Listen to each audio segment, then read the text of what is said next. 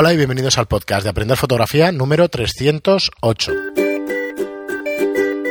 Hola, soy Fran Valverde y como siempre me acompaña Pera la Regula. Hola, ¿qué tal? Muy buenas, pues como decía en el anterior programa que había perdido un poco la costumbre, soy Fran Valverde, propietario de Estudio Lightroom, un estudio de alquiler de fotografía en Barcelona.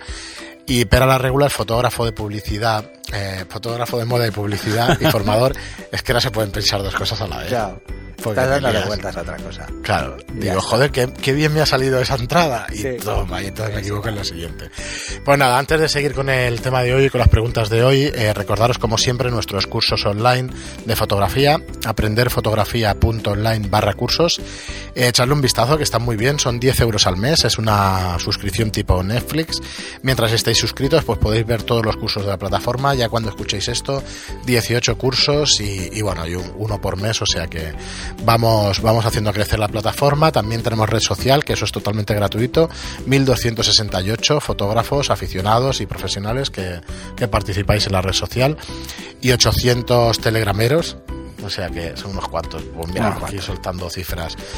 De verdad que aunque me escuchéis así, yo alucino con que suelte estas cifras. Pero oye, mm, joder, mm, son 308 programas con este. Y nada, muy contentos del resultado, que cada día lo hablamos, espera yo, cada día, cada vez que nos juntamos. Y bueno, la verdad es que estamos orgullosos de este tema. Y ya está, que me pongo... Bueno, cuando estén escuchando esto estaremos haciendo la sesión de fotos. Ah, por cierto, eh, ¿No? estábamos pensando, mira, lo ¿O era pregunto- anterior? Eh, no, era la anterior. Ah, vale. Anterior. Eh, este es del lunes que viene. Entonces, eh, os pregunto directamente, ¿vale? Eh, ¿Alguno de vosotros no se ha suscrito a los cursos porque solamente tenemos tarjeta Visa? ¿Os Lanzamos la interesa? pregunta. Sí, ¿Os interesa PayPal? sí, para que, bueno, PayPal también tiene un, un servicio de suscripción que os iría cobrando cada mes y tal. Y bueno, y si os interesa y eso, pues estudiaríamos la posibilidad. PayPal lo que pasa es que no lo tenemos nosotros activo y, y bueno, y sube la verdad es que algo más de comisión y eso y tendríamos que mirar si, si pusiéramos la comisión aparte y tal. Si os interesa unos cuantos, pues intentaríamos ponerlo y eso para que, para que sea más fácil para vosotros. Nos pasa, eh, ya nos lo diréis, los amigos de, de más allá del, del Del charco. eh, en Latinoamérica sí es más interesante PayPal que Visa y todo eso, o si no hay problema con Visa y tal. Ya nos lo diréis y, y ya está. Y vamos con algunas preguntas que nos quedaron del programa anterior. Vicente Martín nos dice, muy interesante la experiencia con los estudios de alquiler, pero me gustaría proponer un tema. Creo que en los 300 programas no se ha hablado mucho de los filtros, sobre todo de fotogra- en fotografía de paisaje, tipos, marcas, consejos, etcétera. Muchas gracias y gracias de nuevo por estos ratos tan productivos. Nada, gracias Vicente, gracias a ti. Eh, yo es un programa que debería preparar y creo que Pera, bueno, tú puedes soltar un montón de filtros, pero para habría que prepararlo un poco, ¿no? De grados y de cosas Bueno, estas. no, más que nada es, es ver si hay cosas nuevas que puedan ser interesantes. De hecho, el tema de filtros en, en paisajes se utilizan diferentes. La gente se cree que solo se utiliza densidad neutra, pero no es cierto. Los filtros de color se utilizan bastante. Sobre todo para anular colores cuando es eh, paisaje en blanco y negro, que es mm, bueno bastante interesante tenerlo muy claro cómo funcionan. Sí. Sí, eh, podemos hacer un programa. Sí, pero hacemos un monográfico y lo preparamos un poco para que, Sí, para al que menos, podamos- al menos que os podamos aconsejar qué fabricantes, porque Ajá. eso va cambiando. O sea, todo el mundo conoce Coquin, pero y todo el mundo conoce B más W, pero el resto hay un montón de marcas.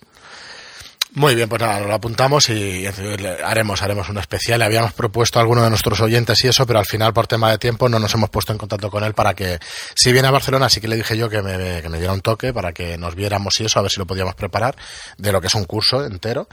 Pero ahora no me acuerdo el nombre, disculpadme. eh, y, pero bueno, sí que pretendemos hacer algo más de, de paisaje, pero claro, no es lo nuestro y no estamos tan, No. tan metidos. Joan María Guas nos dice, muy interesante. Yo cuando me jubile, igual me da por hacer paisajes.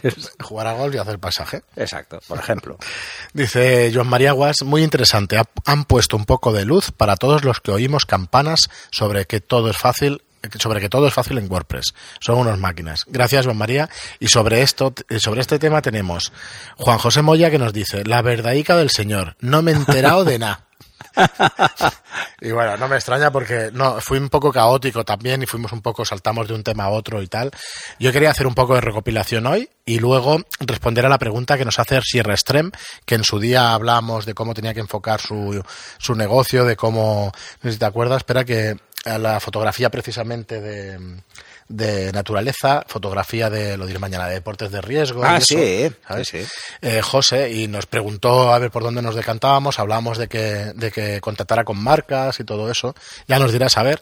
Y nos hace una pregunta que luego la diré. A ver, como un poco de resumen del programa anterior, porque yo no recuerdo todo lo que toqué, pero os puedo decir, a ver, tenemos por un lado lo que es el dominio, ¿vale? El dominio es la URL, el, el nombre de la web, ¿vale? Y tú Que la mayoría de, de empresas de hosting, que es el hospedaje, Que luego es el alojamiento. el alojamiento. Pero hay, primero- hay dos tipos de alojamiento para que la gente lo tenga claro.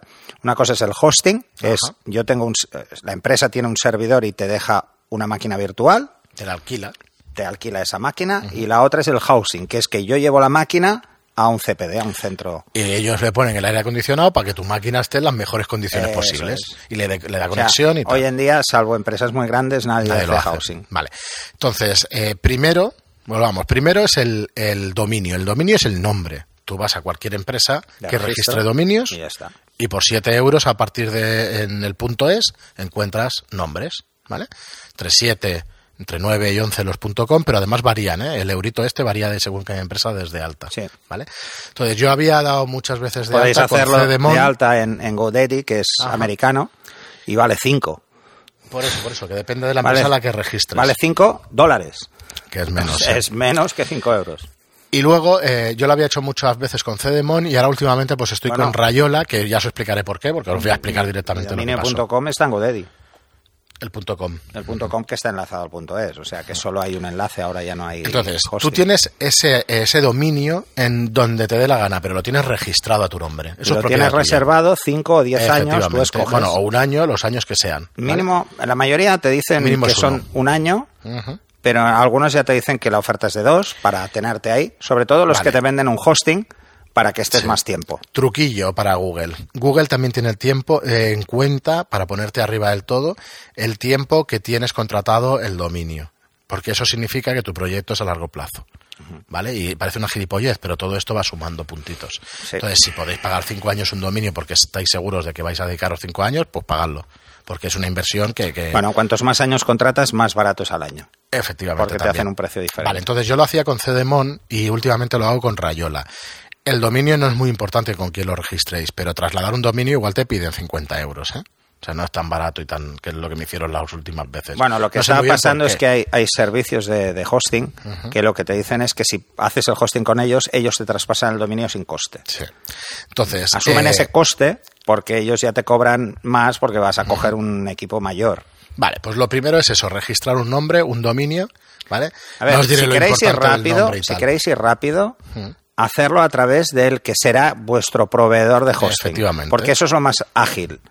Eh, porque en el mismo momento en que lo registréis, en el DNS del hosting ya está y ya podéis empezar a El construir. DNS es la dirección a la que va a ir internet o cualquiera y tal a buscarte tu página, ¿no? El, el DNS es el de servidor de nombres, ¿eh? el que tiene los nombres y que se replica en muchísimos servidores de DNS de todo el mundo. Bueno, es el que traslada el nombre que habéis puesto en una dirección IP. Que es esta de los números, 192, punto tal, punto tal. Vale. sí. Entonces, eh, por un lado tenemos el, el- el dominio, como os decía, el nombre, y luego tenemos el alojamiento, que es de lo que está hablando Opera, del hosting y tal. Ese alojamiento, pues tiene multitud de variantes, depende del espacio que alquiles en disco. Y todo Depende del tipo de máquina, ¿vale? depende de, Efectivamente. de Entonces, qué podáis instalar ahí, de qué versión de PHP tenga, Ujú. etcétera. ¿eh? Entonces, por desgracia, no puedo recomendar Cedemon porque últimamente yo compré un servidor, compré, alquilé un servidor dedicado y eso es una máquina entera, un ordenador físico entero, pues para unos cuantos proyectos que tenía. Eso es un dineral al mes, un dineral. Y bueno, la verdad es que no me han dado buenos resultados porque ese servidor no lo actualizaron jamás. Ya sé que estaba en una máquina, pero joder, una máquina de hace cinco años no la actualizas jamás. No Bueno, sé. si teníamos problemas hasta con la Entonces, versión de PHP. me ahorraba eh, el 50% del precio, me pasé a Rayola Networks, me ahorré el 50% del precio y pasaron de un HDD, de un disco duro HDD tradicional y tal, A pasó a un SSD, a un SSD. Joder, la velocidad en aprender fotografía se duplicó, se triplicó. o- Bueno, el cuello de botella está en el ancho de banda casi siempre. Y el ancho de banda era espectacular, entonces, etcétera, etcétera. mm, etcétera. A ver, lo que tenéis que vigilar mucho a la hora de hacer un dominio es son fundamentalmente dos cosas. En el caso de aprender fotografía o dominios mm, más comerciales, donde va a haber mucha gente conectada, sí que es importante el ancho de banda que tenga el proveedor o que te pueda ofrecer el proveedor. Pero el precio del hosting va muy ligado a la tasa de transferencia mensual que tengáis. No es lo mismo una web de un gigabyte al mes, o un gigabit en este caso, a tener una de 200, ¿vale? Porque ellos os van a cobrar por el tráfico que generéis. Esto por un lado. ¿eh? Entonces veréis que hay algunos que son muy baratos, pero el problema es que limitan mucho las cosas, os dan muy poco espacio, eh, sobre todo los gratuitos, os dan muy poco espacio, no os dejan instalar, por ejemplo, un WordPress, eh, son versiones muy antiguas de Linux que no permiten hacer casi nada, con versiones de Apache muy antiguas. Eh, vamos por parte. Entonces, eh, cuando compras tú un alojamiento, te tiene que permitir, como mínimo, como decías tú, instalar WordPress, que es la plataforma más usual con la que podemos subir nuestro contenido. Por eso se llama CMS, ¿no? Gestor de Sí, contenido. un gestor de contenido. Entonces, aseguraos de que podáis subir porque la gente se alucina con estos precios de, de derribo y luego no puedes hacer nada. Nada. Entonces, Bueno, es esto me, pasó a una, le pasó a una amiga. Había contratado y, y precisamente en Cedemon. Y entonces, y bueno, a mí me, para lo que ella necesita me daba igual, pero es que solo había 5 megas de espacio. Claro, dices, Digo, bueno, en "Ostras, 5 megas de ¿qué espacio te yo?". meto tres fotos, Claro. o sea, no te puedo meter más. Bueno, entonces, eh, queda claro, el, el dominio es el nombre que nosotros compramos y luego lo alojamos en una máquina física. Es que a mí me costó entenderlo esto, por eso lo repito tanto y tal. Supongo que No, de hecho, hoy en día es más fácil de entender. De hecho, no Pero- lo alojas en la máquina, simplemente está apuntado el DNS a la IP de la máquina virtual que saca esta máquina. Por esa máquina Pero se ese DNS está apuntando a un DNS server que tiene el servidor de hosting y que redirecciona en la red interna. Vale. ¿Vale? Sí, sí, sí. Bueno, es, de hecho, hay es más correcto, niveles. pero bueno. Hay varios efectivamente. No, no, sí, debe ser, ver una cosa de esas debe ser la leche de No, no, es muy simple, ¿eh? Es muy simple. Bueno, pero que sepáis que funciona de esta manera. Entonces, ¿de qué hablábamos todo el rato ese día, el otro día y tal? Pues hablábamos de lo que es el WordPress, que es el, el gestor de contenidos y de cómo hacerlo. Pues WordPress funciona, como decía JM aquí en Telegram y tal, es muy interesante de entender, y luego iremos con la pregunta que nos hace este oyente, entender que WordPress es eh, un gestor de contenidos, le metemos contenido, pero WordPress tiene muchas skins, pieles que le puedes meter, que serían los temas, para tematizar tu WordPress. Bueno, una cosa son los temas, Efectivamente. pero esas capas que le metes de funcionalidades son los son plugins. plugins. Entonces tienes WordPress, que es el gestor de contenidos, que es el que gestiona la base de datos. Ya sé que no soy técnico, pero bueno, lo voy explicando así para que se entienda yo creo que A mejor. ver, lo que tenéis que entender con WordPress, a diferencia de una página web que hagáis vosotros con HTML o Con o código, PHP, directamente código con directamente, es que WordPress no tiene páginas construidas. Cuando alguien pide una página, la genera. ¿Cómo la genera? Tiene unas plantillas y obtiene los datos de la base de datos para llenar esas plantillas. Es así de simple, es muy fácil. Conceptualmente es muy sencillo, por eso es necesario que os permite que os permita tener base de datos el servidor de hosting, porque si no, no se, si no hay base de datos no se puede instalar WordPress. Y que tenga una base de datos compatible con WordPress, si no, estamos en lo mismo. Porque hay muchos servidores antiguos que las bases de datos, bueno, que da pena, pero pena, pena, pena. Luego, claro, el rendimiento de las mismas puede ser importante. Sí. A ver, entonces, ¿por qué es tan importante que vayan rápido? Porque Google, entre otras cosas, aparte del tiempo que te, o sea, del dinero que te has gastado en comprar ese aloja- ese dominio para cinco años, también tiene cu- en cuenta la velocidad. Hoy en día, si tarda una página en cargarse más de tres segundos, te piras. Sí, sí. Nadie está dispuesto a Amazon hizo un estudio en su día y cada 0,2 segundos perdía no sé cuánto dinero, ¿sabes? Y dice, hostia, ¿no? Optimizado a lo bruto. A lo bruto. Por eso, si os fijáis, Amazon es muy liviano. Sí. Google es muy liviano. Claro. El buscador por es- eso, es por tiene, que ocupar poco espacio, su propio entorno, para buscar rápido. Entonces, Entonces, WordPress busca esto precisamente. vale, ¿eh? busca Word- hacer un entorno muy liviano y tirar de base de datos, que la, la base de datos, el acceso a la misma, eh, puede gestionarlo por diferentes hilos y estar cargando varias cosas a la vez sin ningún problema. Si fueran páginas físicas, Sí. estaría muchísimo más supeditado a cómo estuviera organizado el disco. Claro. ¿Qué le pasa? eh, por cierto, podéis ver la velocidad de vuestra página si buscáis Page, Page Speed de Google, os saldrá el enlace, ponéis vuestra página, os dirá los... el- Hay un montón de lo- páginas para Sí, también, pero bueno, la de Google, es, mm, si estás al final indexando en Google, pues, interesa porque pues tienes que ir a que esa. en Google. Entonces, eh, tú le instalas WordPress, le instalas un tema que te guste, que sea lo más liviano posible, porque hay temas que de pago y tal, de, De hecho, el- el- y de- cosas de estas que no nativo- recomendamos para nada. El nativo en la Es de puta versión madre. es perfecto, es Sí. ideal. Yo Es pondría muy ese fácil. y no me liaría demasiado. Es muy fácil, es más vistoso, lo han mejorado muchísimo. WordPress si no- tenía unos temas nativos muy malos. Y si no, yo os recomendaba el otro día el de GeneratePress, que también es, es bastante potente, no tienes que tocar código y es súper liviano también. Y luego, a partir de ahí, le metes los plugins que le tengas que meter para vender fotos, para colgar las fotos y de galerías, quieras, para incluso para ver las fotos. ¿eh? Efectivamente. Porque si no, las vas a ver como en una página web, las vas a ver enganchadas ahí. más Entonces, en resumen, compras el dominio, metes, eh, o sea, contratas el alojamiento, le instalas WordPress, te buscas un tema que te guste o que vaya con toda la idea que tienes en general de tu web y le metes los plugins para que haga las funcionalidades que tú quieras Y hacer luego, en la si web. vas a ver que vas a generar mucho desarrollo, hay dos cosas que deberías hacer. Si vas a desarrollar mucho en tu web y vas a y llegar a meterte en el código e ir cambiando cosas o ir creando templates diferentes para cada tema o lo que sea, para cada tipo de, de sección de tu web, hay dos cosas que debes tener en cuenta. Una es crear un tema hijo para que todas la las pregunta. modificaciones Esa que la hagas las hagas en el tema hijo y entonces por mucho que actualices el tema mm, el tema no pierdas esas funciones que has puesto tú. Eso es fundamental. Y luego por otro lado eh, que dispongas si vas a desarrollar mucho ¿eh? si no vas a desarrollar mucho no hace falta que tengas un framework detrás para desarrollo. O sea algo que te lo ponga más fácil el desarrollo tipo Genesis por ejemplo que te ayudan en el Ya, desarrollo pero yo ahí, si no, cuando no sabes programar, si no sabes programar, olvídate Nos de lía, de- yo me lía de mala manera. Entonces, por eso recomendaba el Drive Themes este, que aunque no me gustaba porque ralentizaba un poco la carga, ahora se han espabilado, han hecho las skins estas mucho más, o el diseño, digamos, mucho más liviano. Pero claro, te hacen ya unas plantillas que están preparadas para vender, preparadas muy bien diseñadas, muy bonitas. Y entonces recomendaba este. ¿Por qué? Porque al final hice la prueba con el PageSpeed, el 96% de una página pelada. Le pongo el Drive le pongo un tema, una página que era un scroll de la noche y bajaba un 90%. Un 90% en, un, en cualquier sitio está bien. No os rayéis tanto con, con la velocidad.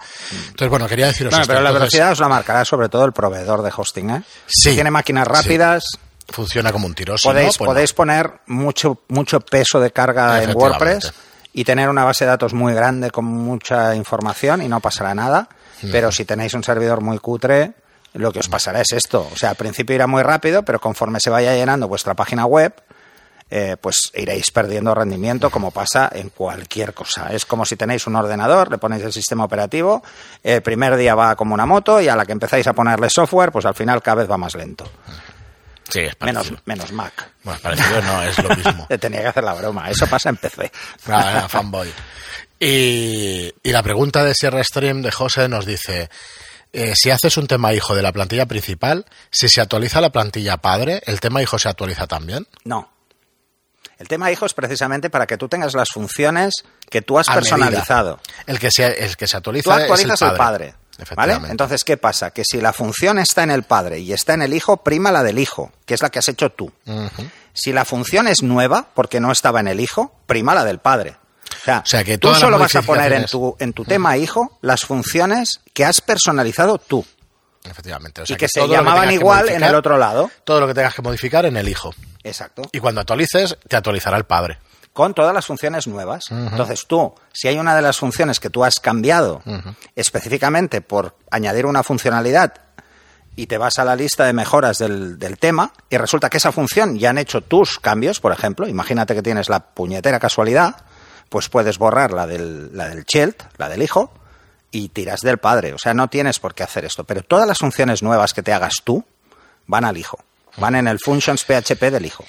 Pues ya está, más que respondida la pregunta. Yo también me cuesta de. Porque como son cosas que no tocas cada día, pues al final, Es hostia, como, ¿dónde se hacía? Pero bueno, tiene sentido. Tú resulta que, que tu tema padre tiene una hoja de estilos, que son los colores, los tipos de letra y tal, los, incluso eh, los márgenes, que no te gusta. Entonces, pues te coges eh, la hoja de estilos y la cambias a tu forma. ¿Pero dónde la pones? ¿En el padre? No, porque si no, cuando actualices el padre te la volverás a poner la que tienen ellos, la pones en el hijo. Eh, eh, sigue este orden, ¿eh? Sí. Primero busca la función en el hijo y si no está, va al padre. Es bastante fácil ¿eh? el funcionamiento y, y hacer. Es más, podéis hacer los temas hijos a, a mano. ¿eh? Hay solo que hacer un par de cambios.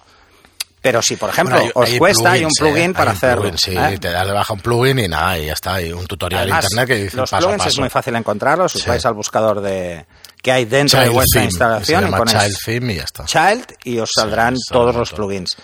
Un consejo. Antes de instalar un plugin, mm, primero, darle al about, ver cómo Ver y qué hace. Ver cómo y qué hace. Siguiente cosa que hay que mirar. ¿Cuántas instalaciones hay? Más que las estrellas, las instalaciones. ¿Cuántas instalaciones El hay? número de Si tiene instalaciones. 100.000 instalaciones, Sí, está muy problema. Sí. Y luego, y no menos importante, que la versión Que funcione con el WordPress. con el tenéis. WordPress que tenéis actualmente instalado, que seguramente será la última versión. Y luego ver la periodicidad de los cambios. Si hace muchas actualizaciones About- también es bueno. Si os vais al About, mm, están obligados a poner eh, cada cambio de versión que han modificado. Están obligados a hacerlo porque si no WordPress no permite que se meta en el catálogo. Entonces, cada modificación tiene que estar y cuál es la periodicidad de esos cambios. Lo veréis. Si es un plugin que se actualiza cada día, mal vamos.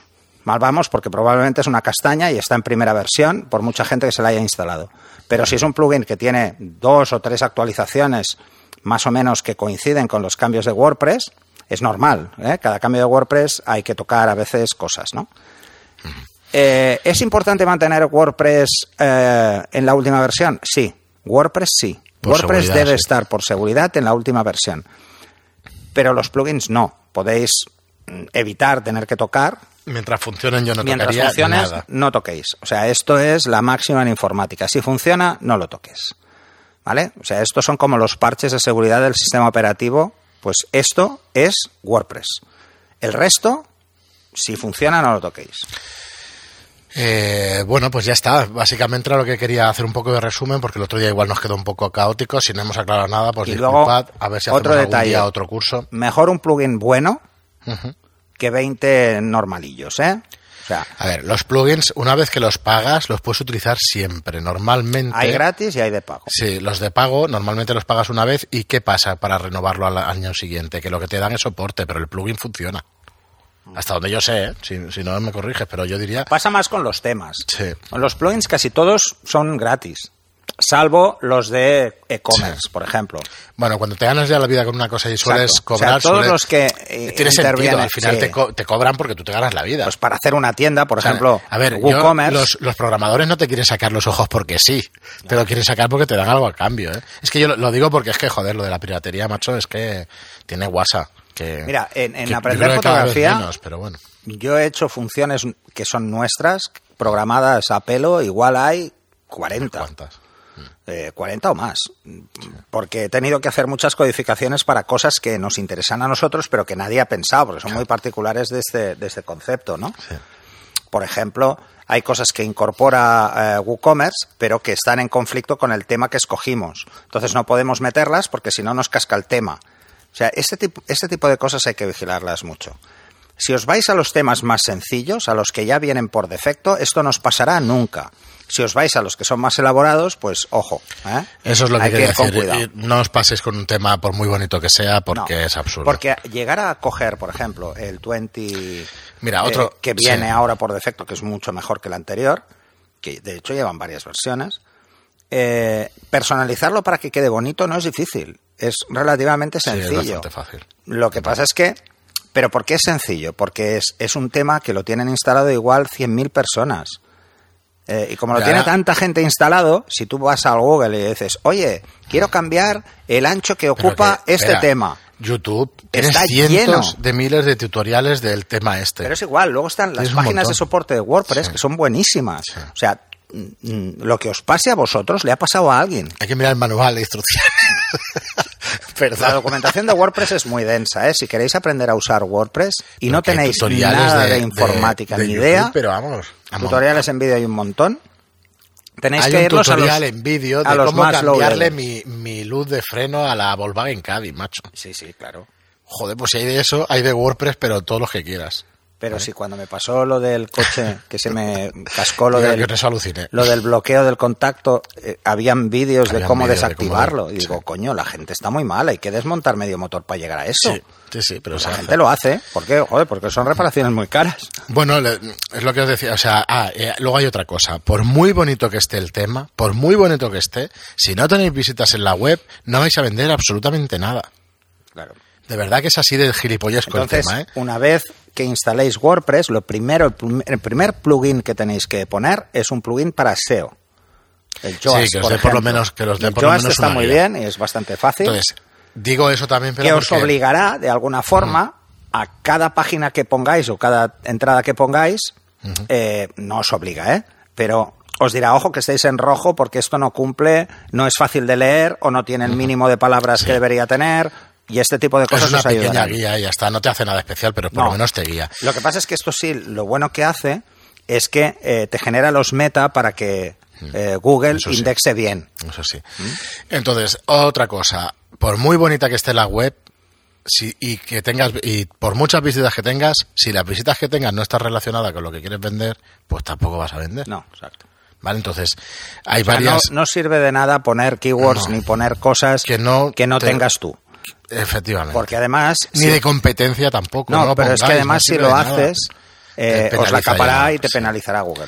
Eh, Eso Antes hace esto 20 años se era otra hacía. cosa, Ah, la en gente día ponía. Sí. por ejemplo, la gente en una página pues ponía desnudo, chicas, no sé qué, porque llamaba mucho la, porque No, son las búsquedas que más se hacen. claro. Entonces entraban en tu página, pero ahora no, si no hay nada, al final lo perdéis. O sea, eh, Bueno, lo que os, hace retrasar. Bloqueos manuales de Google hay cada día, ¿eh? Que pum. Luego, una de las cosas que os recomiendo que hagáis es que una vez acabéis de instalar vuestro WordPress, desactivéis la indexación en los buscadores hasta que tengáis una página construida mm, Sí, porque luego le cuesta mucho a Porque Google. luego le cuesta mucho actualizar. Y si habéis hecho muchas pruebas y habéis Sí. metido muchas páginas de poco- jugando para, para tal, luego esas van a aparecer durante mucho tiempo. Sí, y una de las cosas que más penaliza a Google es encontrar un error 301, es no encuentro la página. Si ha indexado una página y luego no la encuentra, os penaliza. Bueno, Así que es ya mucho está. mejor ese tipo de cosas. No ¿eh? quería dar mucho la paliza porque es que eh, algún día haremos un, un- o por lo menos un vídeo o, o un curso, curso. para estas cosas. A ver, no, nos, bueno, pero sí que es programador, iba a decir, no somos programadores, sí. Sí, bueno, bueno, pero yo llevaba 30 años Pero es que aparte de casi. programador hay que ser diseñador, hay que entenderse el SEO, hay que que entender de marketing. con 29 años, o sea, yo desde los 29 años que no tocaba código. Lo que pasa es que es lo que pasa es que eh, igual conozco 20 No, yo, lenguajes de verdad que son consejos reales de lo que me ha ido pasando Soy de, durante un de montón otra años. generación. Bueno, Pero el, poco- PHP es, como lenguaje de programación es muy simple, es muy fácil. Eh, HTML es, no es fácil, es lo siguiente. Eh, en una página de WordPress poco vais a hacer en JavaScript, muy poco. Y si hacéis algo van a ser cosas muy tontas, que no vale ni la pena hacerlas porque hay Bueno. muchas librerías que ya tienen un montón de funciones y os vais a ahorrar mucho. Pues aquí lo dejamos el episodio de hoy. Gracias, como os digo siempre, por estar ahí. Gracias por vuestras reseñas en iTunes, por vuestros me gusta y comentarios en iTunes y por, eh, perdón, en iBox y por vuestra reseña 5 estrellas en iTunes. Muchas gracias y hasta el siguiente programa. Hasta el siguiente.